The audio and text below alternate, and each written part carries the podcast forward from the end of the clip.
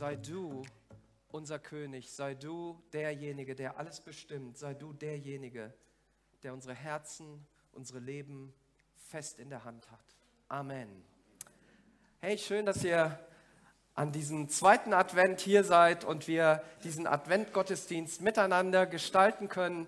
Wenn du die Predigt gerne auf Brasilianisch bzw. Portugiesisch oder auf Englisch benötigst, dann hast du die Gelegenheit, das über den QR-Code runterzuladen an deinem Stuhl oder hier. Ja, auch hey, cool, dass ihr online dabei seid. Es ist immer wieder eine Freude, so viele Menschen ähm, dabei zu haben, die einfach ja, das Wort Gottes auf diesem Weg ähm, hören wollen. Und äh, ich wünsche dir richtig, richtig starke Zeit, wo auch immer du gerade bist. Wir sind in einer Predigtserie, aber bevor ich da reingehe, würde ich euch gerne noch mal ein Stückchen inspirieren, teilzuhaben an etwas Großartigem, was wir in diesem oder was wir eigentlich jedes Jahr machen, nämlich dieses Danke sagen zu Gott. Wir haben traditionell am Anfang jedes Jahres einen Danke-Gottesdienst, bei dem ihr zu Wort kommt, wo ihr sagen könnt, was Jesus Großes getan hat. Welche wunderbaren Dinge er in 2023 in deinem Leben, in deiner Familie, an deinem Körper oder was auch immer getan hat. Einige haben sich schon gemeldet. Und wenn du noch dabei sein möchtest oder glaubst, du hast was zu erzählen, entweder hier auf der Bühne oder wir nehmen das auch gerne auf auf ein Video, dann, äh, wenn du dich hier nicht so wohl fühlst und dann nehmen wir das gerne auf, dann melde dich gerne bei mir oder melde dich am Infopoint und sag, ich bin dabei und dann werden wir gerne deine Geschichte mit aufnehmen. Ich habe auch so viel erlebt in diesem Jahr und äh, ich würde wahrscheinlich schon 10 oder 20 Minuten äh, von diesem Gottesdienst alleine füllen können, nur von dem zu erzählen, was Jesus an echt starken Dingen getan hat in meinem Leben. Und wir wollen dir aber die Gelegenheit geben, dass du erzählen kannst. Ja, Weihnachten neu erleben. Ich weiß nicht, woran du an Weihnachten denkst, was ist allseits präsent? Ja, ist es die Weihnachtsgeschichte? Wird die uns aus jeder Zeitung, aus jeder Fernsehsendung, in jedem Kaufhaus entgegengebracht? Oder sind es die Weihnachtslieder, die, ja, das nette Weihnachtsgebäck, der Weihnachtsmann und die Weihnachtswerbung und all die ganzen Dinge? Ähm, und äh, ich habe einfach mal gedacht, wir nennen diese Predigt der Weihnachtsmann. Wenn wir aufhören, daran zu glauben. Es ist richtig gut, wenn du aufhörst, an den Weihnachtsmann nicht mehr oder wenn du aufhörst, an den Weihnachtsmann zu glauben. Der Weihnachtsmann ist ja das bei weitem beste Marketinginstrument äh, oder die Marketingperson, die es gibt. Ich weiß nicht, ob euch das bekannt ist. Ähm, niemand ist so effektiv darin, die Dinge, die an Weihnachten verkauft werden sollen, an den Mann, an, den, an die Frau und an das Kind zu bringen, wie der Weihnachtsmann. Am liebsten würde die Werbeindustrie den Weihnachtsmann das ganze Jahr nutzen, aber das funktioniert bekanntermaßen im Moment zumindest nur noch saisonal und äh, deswegen ist das besonders effektiv, den Weihnachtsmann jetzt richtig zu hypen. Ähm, ich wusste gar nicht, oder ich weiß nicht, ob du es wusstest, also der lebt am Nordpol.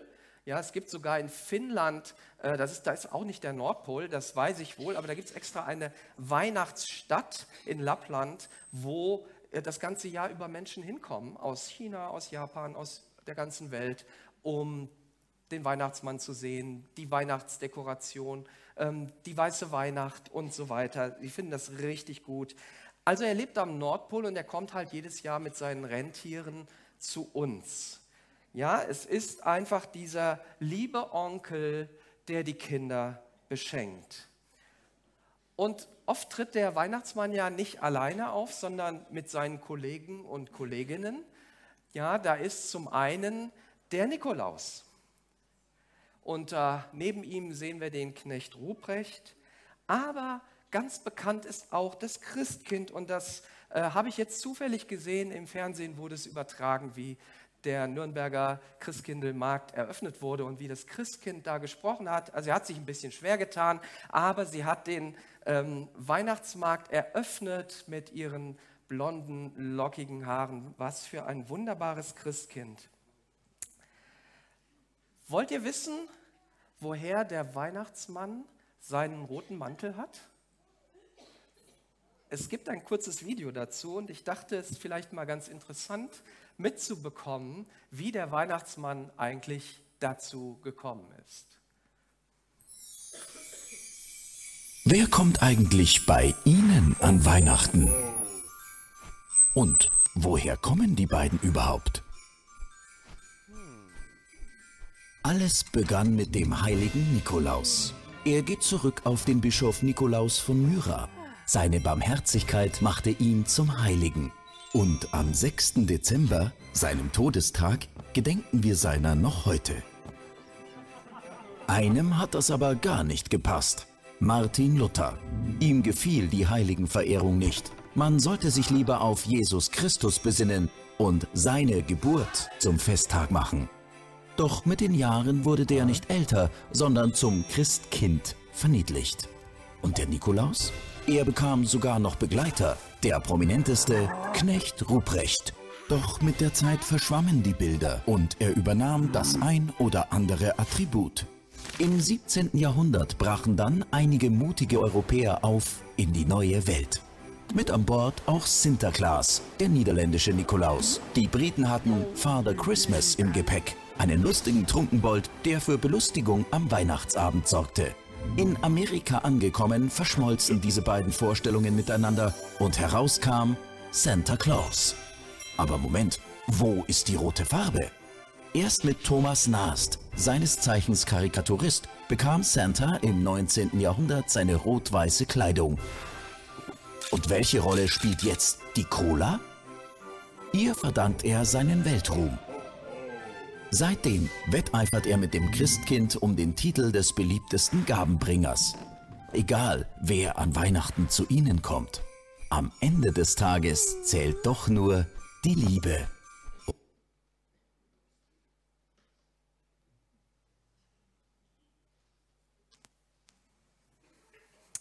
So, jetzt wissen wir ja, worauf es bei Weihnachten ankommt. Eigentlich könnten wir ja dann jetzt die Predigt beenden äh, und sagen, okay, es ist alles gesagt. Ne? Wir haben die wichtigsten Dinge, äh, um die es bei Weihnachten geht, haben wir jetzt verstanden. Und äh, ja, es beginnt oder begann eben alles mit diesem Nikolaus, mit dem Sankt Nikolaus. Ähm, das war ein Mann, der unerkannt bleiben wollte und seinen Besitz nachts verteilt hat. Laut der Legende war er ein Vollweise, der sehr reich geerbt hatte. Und in der Nacht hat er Goldklumpen durch die Fenster der armen Familien geworfen, damit die Töchter ja nicht für Geld anschaffen mussten, sondern heiraten konnten. Er wollte sie vor diesem Elend und vor der Sünde bewahren. Und deshalb war es ihm wichtig, dass sie sich nicht aus Armut verkaufen mussten. Dieses unerkannt bleiben war sein Motiv dahinter. Und es geht also darum, sich nicht als Spender feiern zu lassen und als der große Gönner, sondern als jemand, der hinter seinen Geschenken zurücktritt. Eltern, die heute ihre Kinder beschenken, machen das ja ähnlich. Die treten hinter diesem Nikolaus zurück ne? und die Kinder sollen nicht merken, dass der Nikolaus äh, sie selber sind, und du vermittelst ja auch etwas mit diesem ähm, Stiefel, der dort steht. Es wird dann immer so gesagt, ja, wenn du brav warst, dann kriegst du Geschenke. Dann kommt der Nikolaus und bringt dir Geschenke. Es geht stark um das Bravsein, das Gutsein, Geschenke zu empfangen, weil man was Gutes im Leben getan hat. Das steckt im Grunde so dahinter. In dem Video habt ihr gesehen, dass der Martin Luther damit nicht so ganz einverstanden war.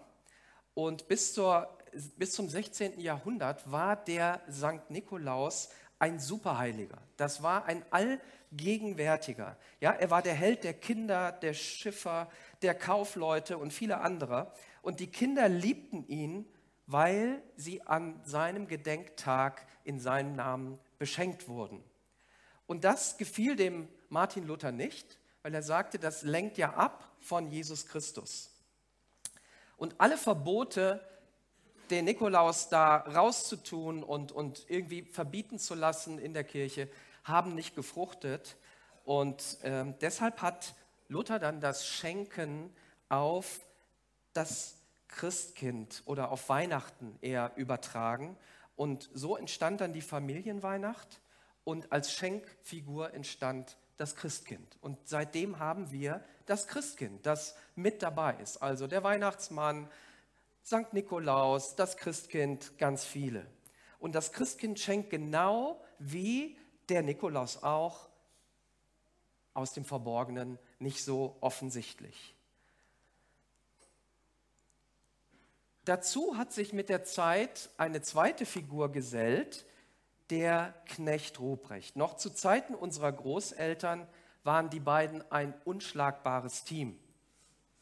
Ja, St. Nikolaus beschenkte die guten Kinder und Knecht Ruprecht, Ruprecht verdrosch nach Kräften alle Bösen. Ich habe ähm, da noch Erinnerungen dran, also das ist ja, 50 oder 55 Jahre her, locker, ähm, dass ich mal auf einer Weihnachtsfeier war, wo mein Großvater im ähm, Gesangverein war und da traten auch Nikolaus und Knecht Ruprecht auf. Und der, dieser spätmittelalterliche Kinderschreck, der ist da aufgetreten und hat die Kinder zur Bravheit aufgerufen. Und es wurde dann auch einige Kinder nach vorne gerufen und manche wurden richtig übers Knie gelegt und verdroschen. Als Kind hast du natürlich nicht geschnallt, dass das nur inszeniert war, ne, denn das sollte ja dazu dienen, damit die anderen Kinder alle schön brav leben. Ne, das war halt eine geschickte Inszenierung. An den, Wei an den äh, Weihnachtsmann und an den Nikolaus habe ich nicht geglaubt, aber dieser Ruprecht, der war mir unheimlich. Also den fand ich seltsam. Also als Kind ne, so als Fünf-, Sechsjähriger fand ich den nicht besonders prickelnd und mit dem wollte ich eigentlich auch nichts zu tun haben. Ne, und der Nikolaus hatte dieses goldene Buch und dann hat er die, die Namen aufgerufen derer, die da waren. Und ja, alle, die was Gutes getan hatten, bekamen dann Geschenke.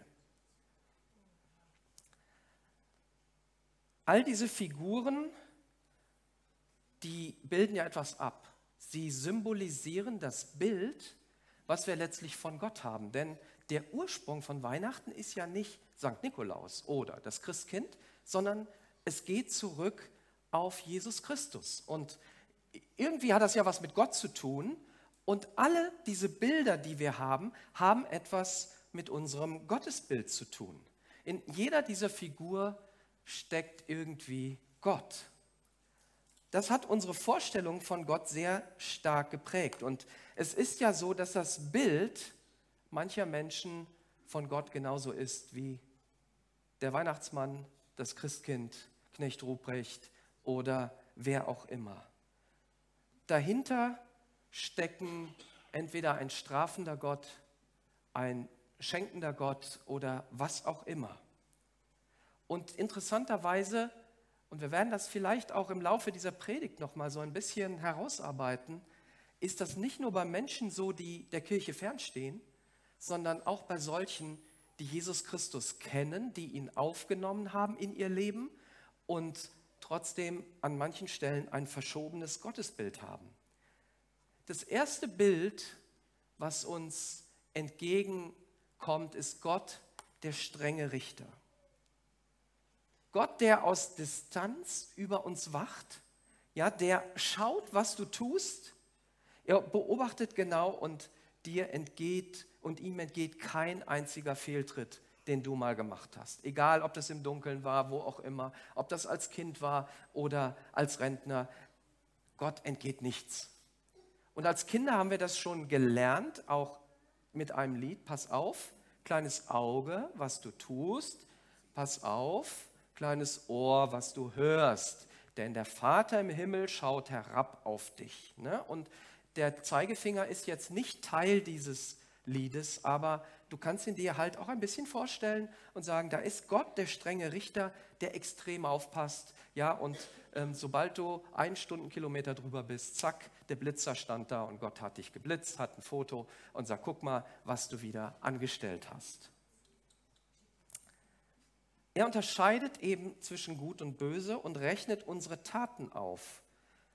Und gemäß deiner Taten wird dieser strafende Gott, dieser strenge Richter, dich richten. Warst du gut im Leben, dann wird er dich einlassen. Warst du schlecht im Leben, dann wird er dich rausschmeißen oder gar nicht erst reinlassen. Und das hat ja Eingang bis in unser Leben auch als Gläubige. Was passiert, wenn du krank wirst? Es kommt garantiert jemand zu dir und sagt, du, was ist denn in deinem Leben schiefgelaufen, dass du jetzt diese Krankheit hast? Irgendwer kommt garantiert, der dieses Bild von Gott hat und versucht dir das auch zu vermitteln.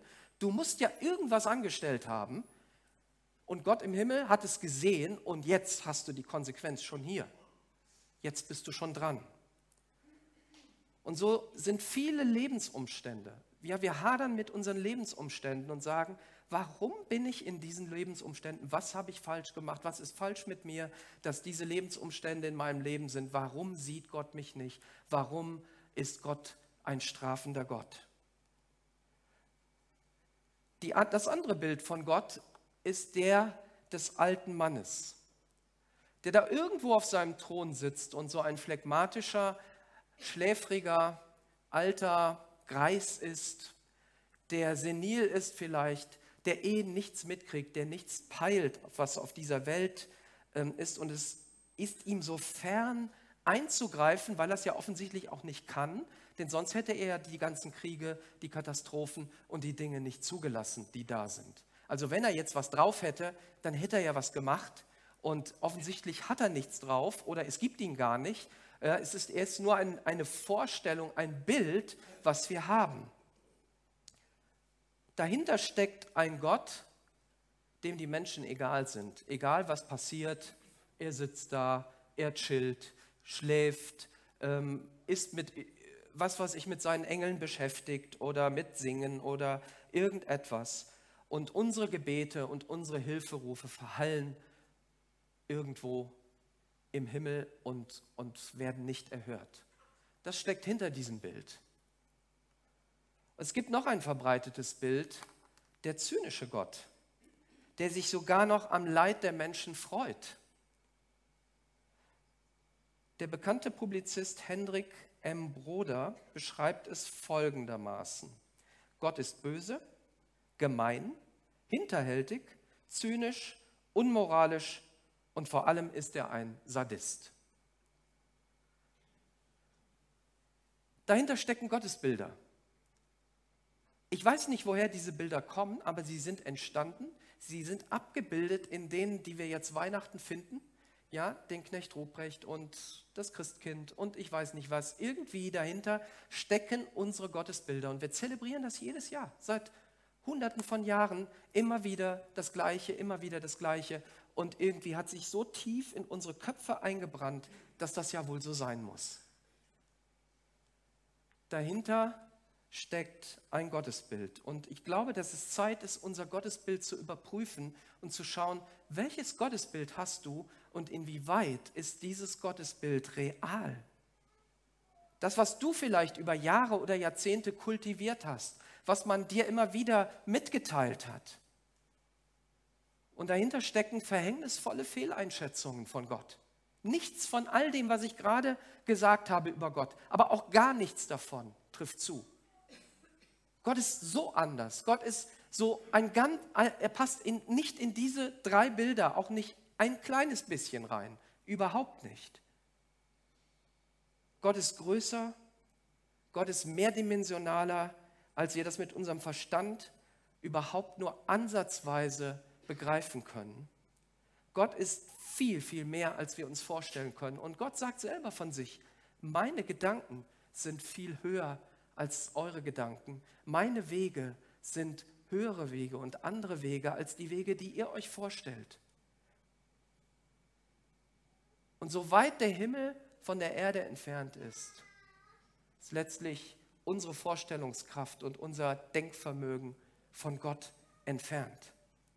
Und wenn wir ein reales Gottesbild haben wollen, dann gibt es nur ein einziges Bild, was wir uns anschauen können.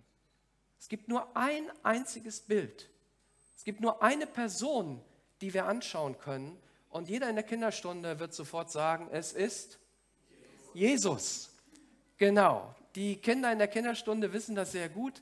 Ähm, ich kann euch sehr empfehlen, da mal vorbeizuschauen, mal auszuhelfen. Ähm, ihr werdet begeistert sein, wie viel Bibelwissen und wie viel Großartiges sie über Gott schon erkannt haben. Und wir beten darum und wir ja, wollen als Gemeinde, dass dieses Bild von Gott in ihnen erhalten bleibt und sie das in ihrem Leben weiterleben, dass sie das ausleben, dass sie in ihre Berufung kommen, dass sie Jesus lieben, dass sie es lieben, ihm nachzufolgen und äh, in diese falschen Gottesbilder möglichst nicht reinrutschen.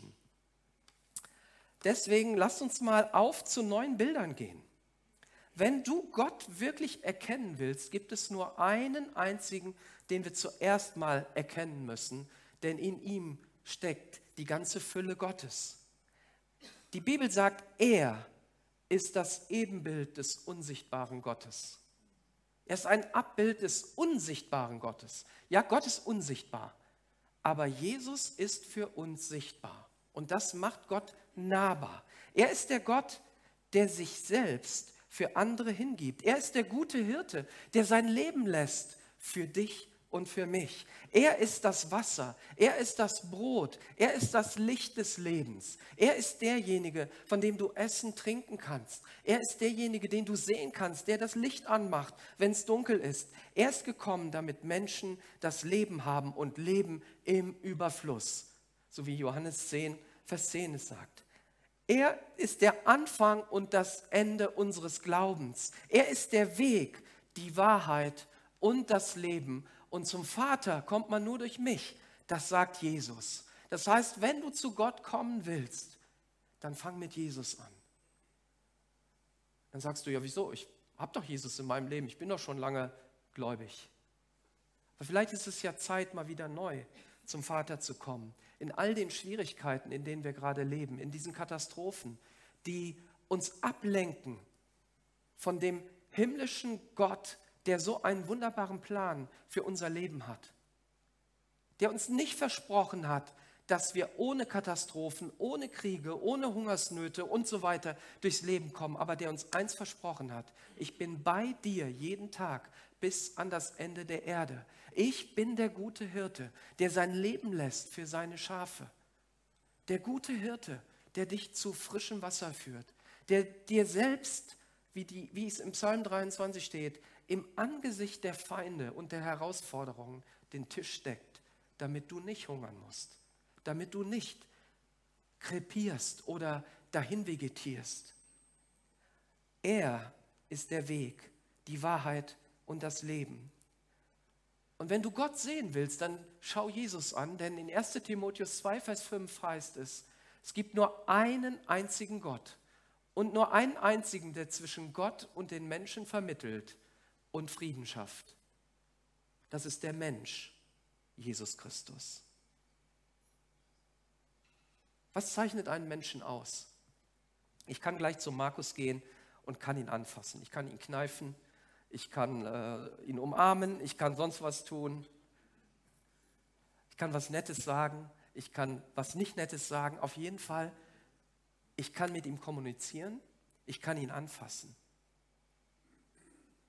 Und genau so ist Jesus. Du kannst ihn kneifen. Ja, kneif ihn doch mal und sag, bist du da, Jesus? Bist du wirklich da, Gott? Du kannst auch was Schlechtes zu ihm sagen und sagen, ich finde das alles so so mies in meine Situation, in der ich bin. Und wenn du deine Ohren aufspannst, dann wird er mit dir reden. Garantiert. Also er hat es mit mir gemacht und mit so vielen Menschen, die da sind. Er wird mit dir reden, wenn du deine Ohren aufspannst. Weil er als Mensch gekommen ist. Jesus ist jetzt nicht mehr als Mensch auf dieser Erde, aber es reichte, diese 33 Jahre hier auf dieser Erde zu sein als Mensch, um Gott auf die Erde zu bringen, um Gott so greifbar zu machen für uns, dass wir ihn heute noch greifen können, dass wir heute Jesus kneifen können und sagen, Jesus, bist du wirklich da? Du hast es mir doch versprochen.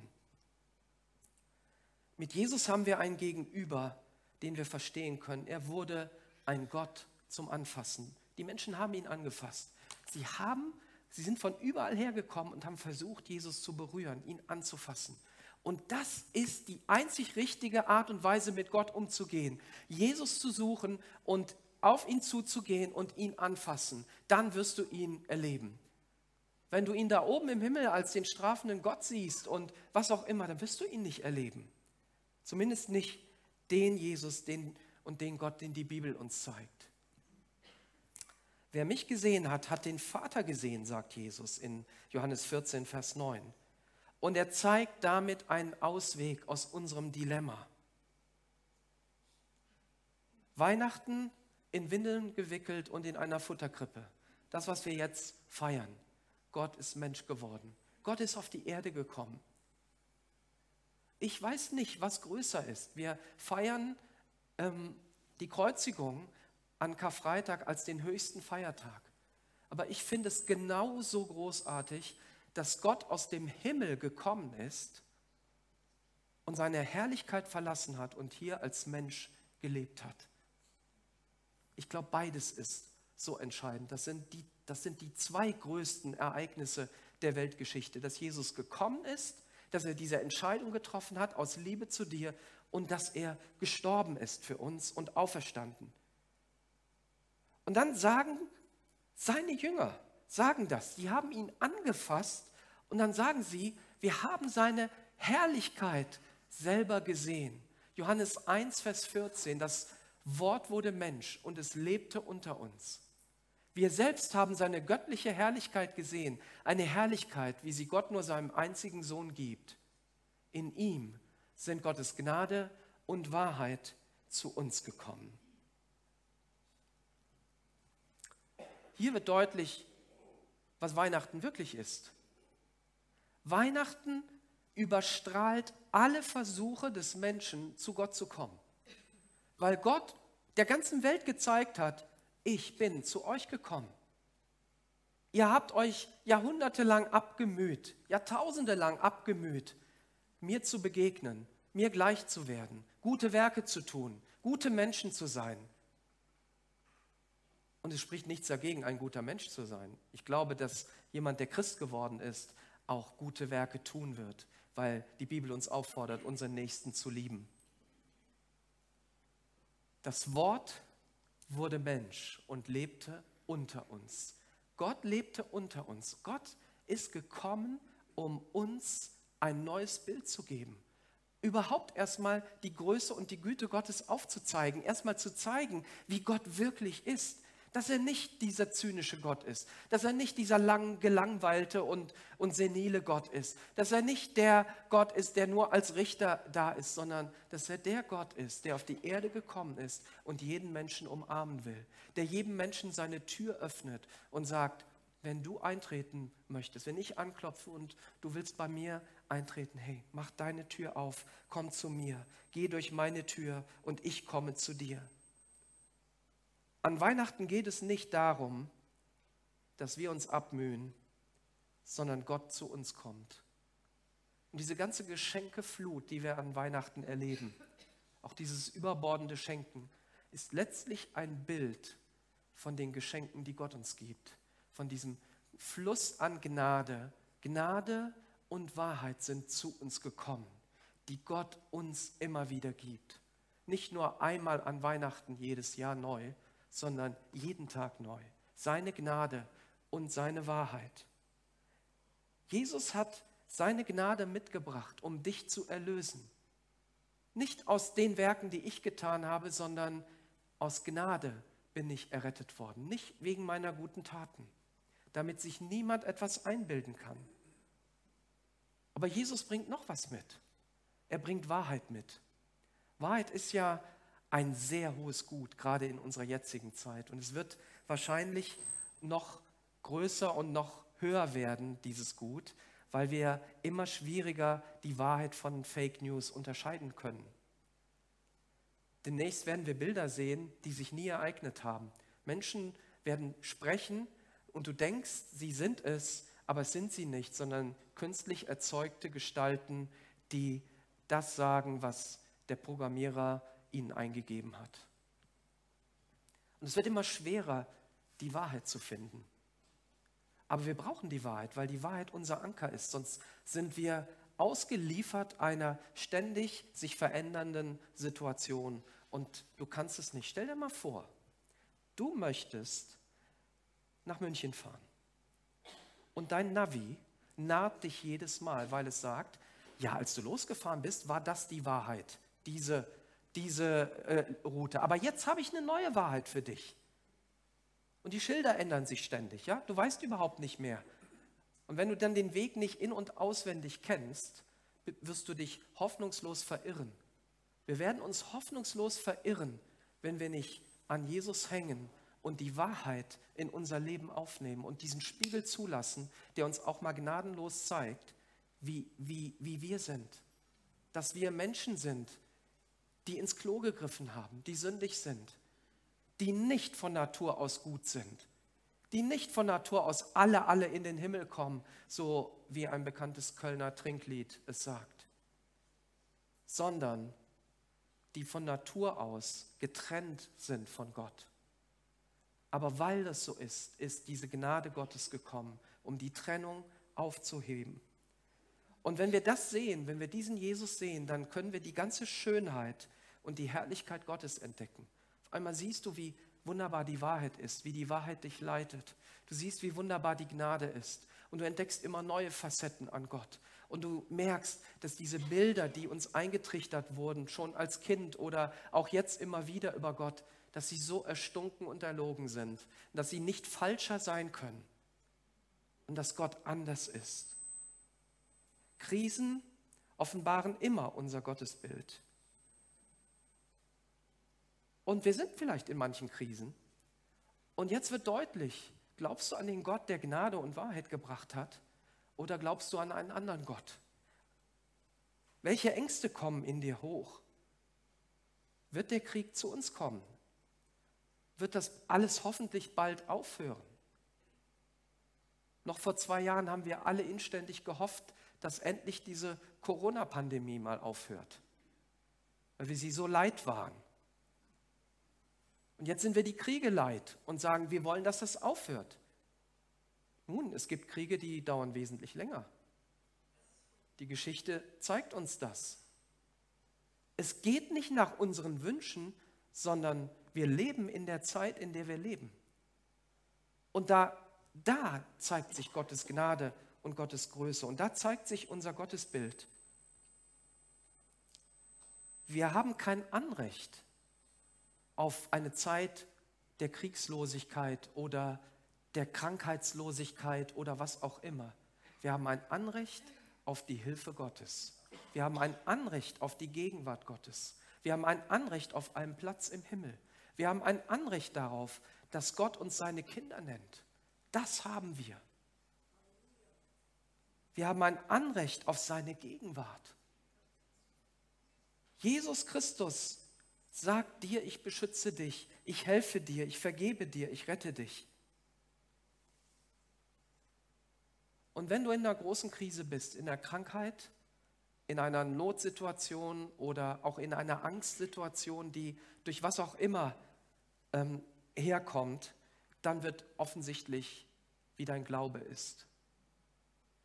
Ich erinnere mich noch daran, als ich das hier so vorbereitet habe, ähm, 2020 ähm, bin ich irgendwann im November, das war also irgendwie vor Weihnachten, an Corona erkrankt. Und ich wusste das gar nicht weil meine Symptome anders waren als man normalerweise. Ich hatte keinen Husten, gar nichts und so weiter, halt nur ein bisschen Fieber und solche Dinge. Und eines Morgens habe ich mich an den Tisch gesetzt und dann wurde es mir schwarz vor Augen und ich war ohnmächtig.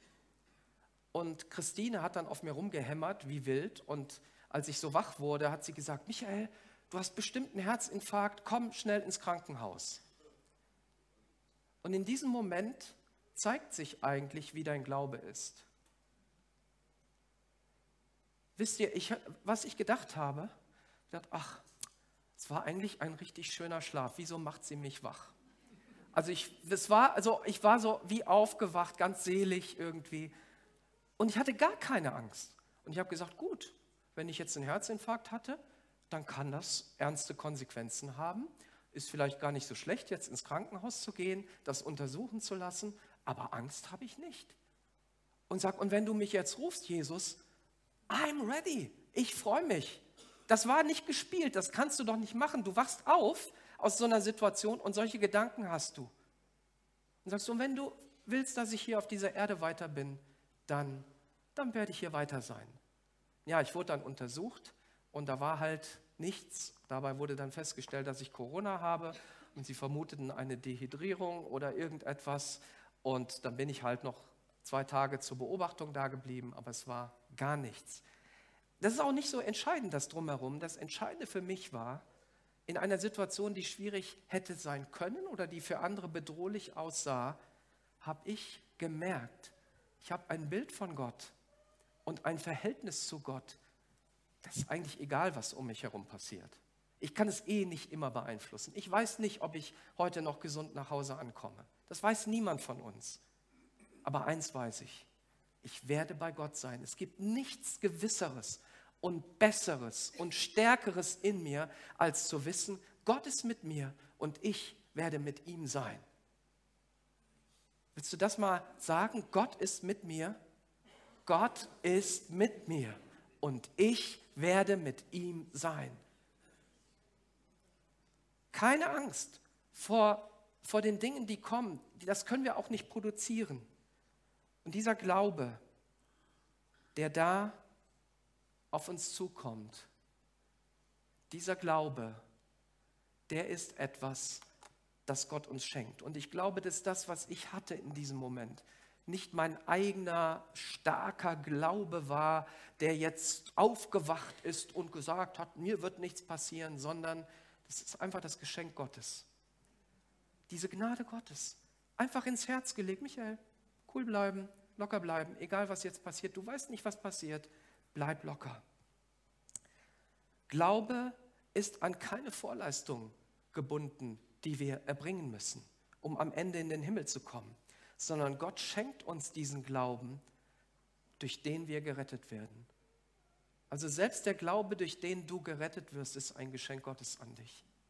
Das heißt, wenn der Heilige Geist heute an dein Herz anklopft und du merkst, ja, das stimmt. In meinem Leben ist Schuld, ist Sünde. Ich müsste mich Gott hingeben. Ich, ich müsste mal dieses Kreuz mir anschauen und, und schauen, was Jesus für mich gemacht hat, was dieses reinigende Blut, was darunter geflossen ist vom Kreuz, für mich bedeutet. Und du dann eine Entscheidung triffst und sagst, Gott, wenn es dich gibt, Jesus, wenn es dich gibt, vergib mir meine Schuld, komm du in mein Leben. Und wenn du das aus Glauben sprichst, dann ist dieser Glaube auch ein Geschenk Gottes an dich. Weil das über unseren Verstand geht, es geht über alles hinaus, was wir haben. Das Einzige, was du brauchst, ist deine Entscheidung dazu. Eine Entscheidung zu sagen, ich will diesem Gott nachfolgen und ich bin bereit, ihm mein Leben hinzulegen. Ich bin bereit, auch in Wahrheit zu leben. Ich bin bereit, unter dieser Gnade zu leben. Dieser Glaube ist nicht antrainiert. Den kannst du auch nicht durch ein Theologiestudium bekommen. Den kannst du auch nicht vererben an deine Kinder. Deine Kinder müssen diesen Glauben selber bekommen. Und die gute Nachricht ist, dass Gott es nicht von dir erwartet. Er erwartet nicht, dass du gute Taten tust, dass du ja so ein gläubiger Mensch bist, sondern dass du ein Mensch bist, der bereit ist, Buße zu tun und zu sagen, ich habe ein falsches Gottesbild gehabt. Ich habe geglaubt, ich wäre gut genug. Oder ich habe geglaubt, dass Gott so ein strenger Richter ist oder so ein zynischer Gott. Weil Gott gnädig ist, hat er euch den durch den Glauben gerettet. Und das ist nicht euer eigener Verdienst. Es ist ein Geschenk Gottes. Und das müssen wir uns auf der Zunge zergehen lassen, auf dem Herzen zergehen lassen. All diese ganze Errettung ist ein Geschenk Gottes an dich. Und das sprudelt so aus Weihnachten raus. Deswegen ist dieses Geschenkebild ein gutes Bild für Weihnachten. Gott hat seinen Sohn geschenkt und aus ihm fließt das ganze Leben. Aus ihm fließt alles heraus in dein Leben hinein. Ihr werdet also nicht aufgrund eurer guten Taten gerettet, damit sich niemand etwas darauf einbilden kann. Und jetzt ist es an der Zeit, an deinem Gottesbild zu arbeiten. Es ist an der Zeit, daran zu arbeiten, was Gott in deinem Leben tun möchte. Wenn wir Jesus sehen, dann sehen wir, wie wichtig du Gott bist. Wir sehen, was Jesus bewegt hat. Wir sehen, was Gott wichtig war, aber auch wir sehen, weil Jesus auf die Menschen zuging, dass du ihm wichtig bist. Und Jesus malt uns ganz neue Bilder von Gott. Er erzählt uns Gleichnisse, Bilder, die Gott beschreiben. Da ist ein Haus, in dem zwei Söhne leben. Und der eine Sohn sagt, weißt du was, ich nehme mein Erbe und ich ziehe davon. Und dann verprasst dieser Sohn sein ganzes Erbe, lebt bei den Schweinen, erkennt, wie falsch er gehandelt hat und dass er es besser beim Vater gehabt hat, als in dieser Freiheit, die er sich kaufen wollte. Dass er freier bei seinem Vater gelebt hat. Er hat gesagt, die Knechte meines Vaters leben besser als ich hier in diesem Dreck. Das ist ihm klar geworden. Er hat erkannt, dass das ein Fake war, dass er auf ein, ein, ja, ein falsches Versprechen hereingefallen ist. Hau von deinem Vater ab, dann bist du frei. Und Jesus beschreibt uns dann einen liebenden Vater.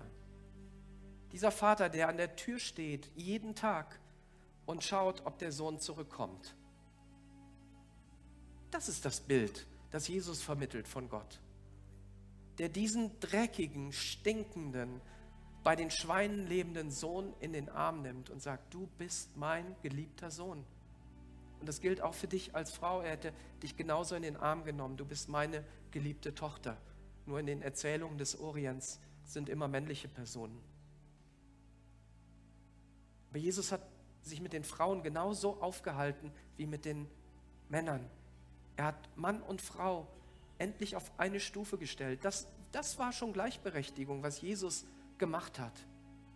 Jesus hat schon dafür gesorgt, dass Mann und Frau auf Augenhöhe einander begegnen können. Wusstest du, dass Gott auch heute noch so da steht und seine Arme ausbreitet? Auch wenn du dich in einem falschen Gottesbild verirrt hast und sagst, ich bin total falsch unterwegs. Und ich würde gerne für dich beten, wenn du sagst, ich habe Dinge geglaubt oder die haben sich eingeschlichen in mein Leben, die gehören da nicht hin. Das ist nicht der wahre Gott, das ist ein falscher Gott. Dann möchte ich gerne für dich beten. Wenn du das möchtest, dann darfst du gerne aufstehen und ich bete für dich und wir wollen einfach das feiern, dass Gott neue Bilder schenkt, dass Gott neue, äh, neue Berufung in dein Leben gibt, neue, neuen Glauben, neue Hoffnung für das, was er tun will.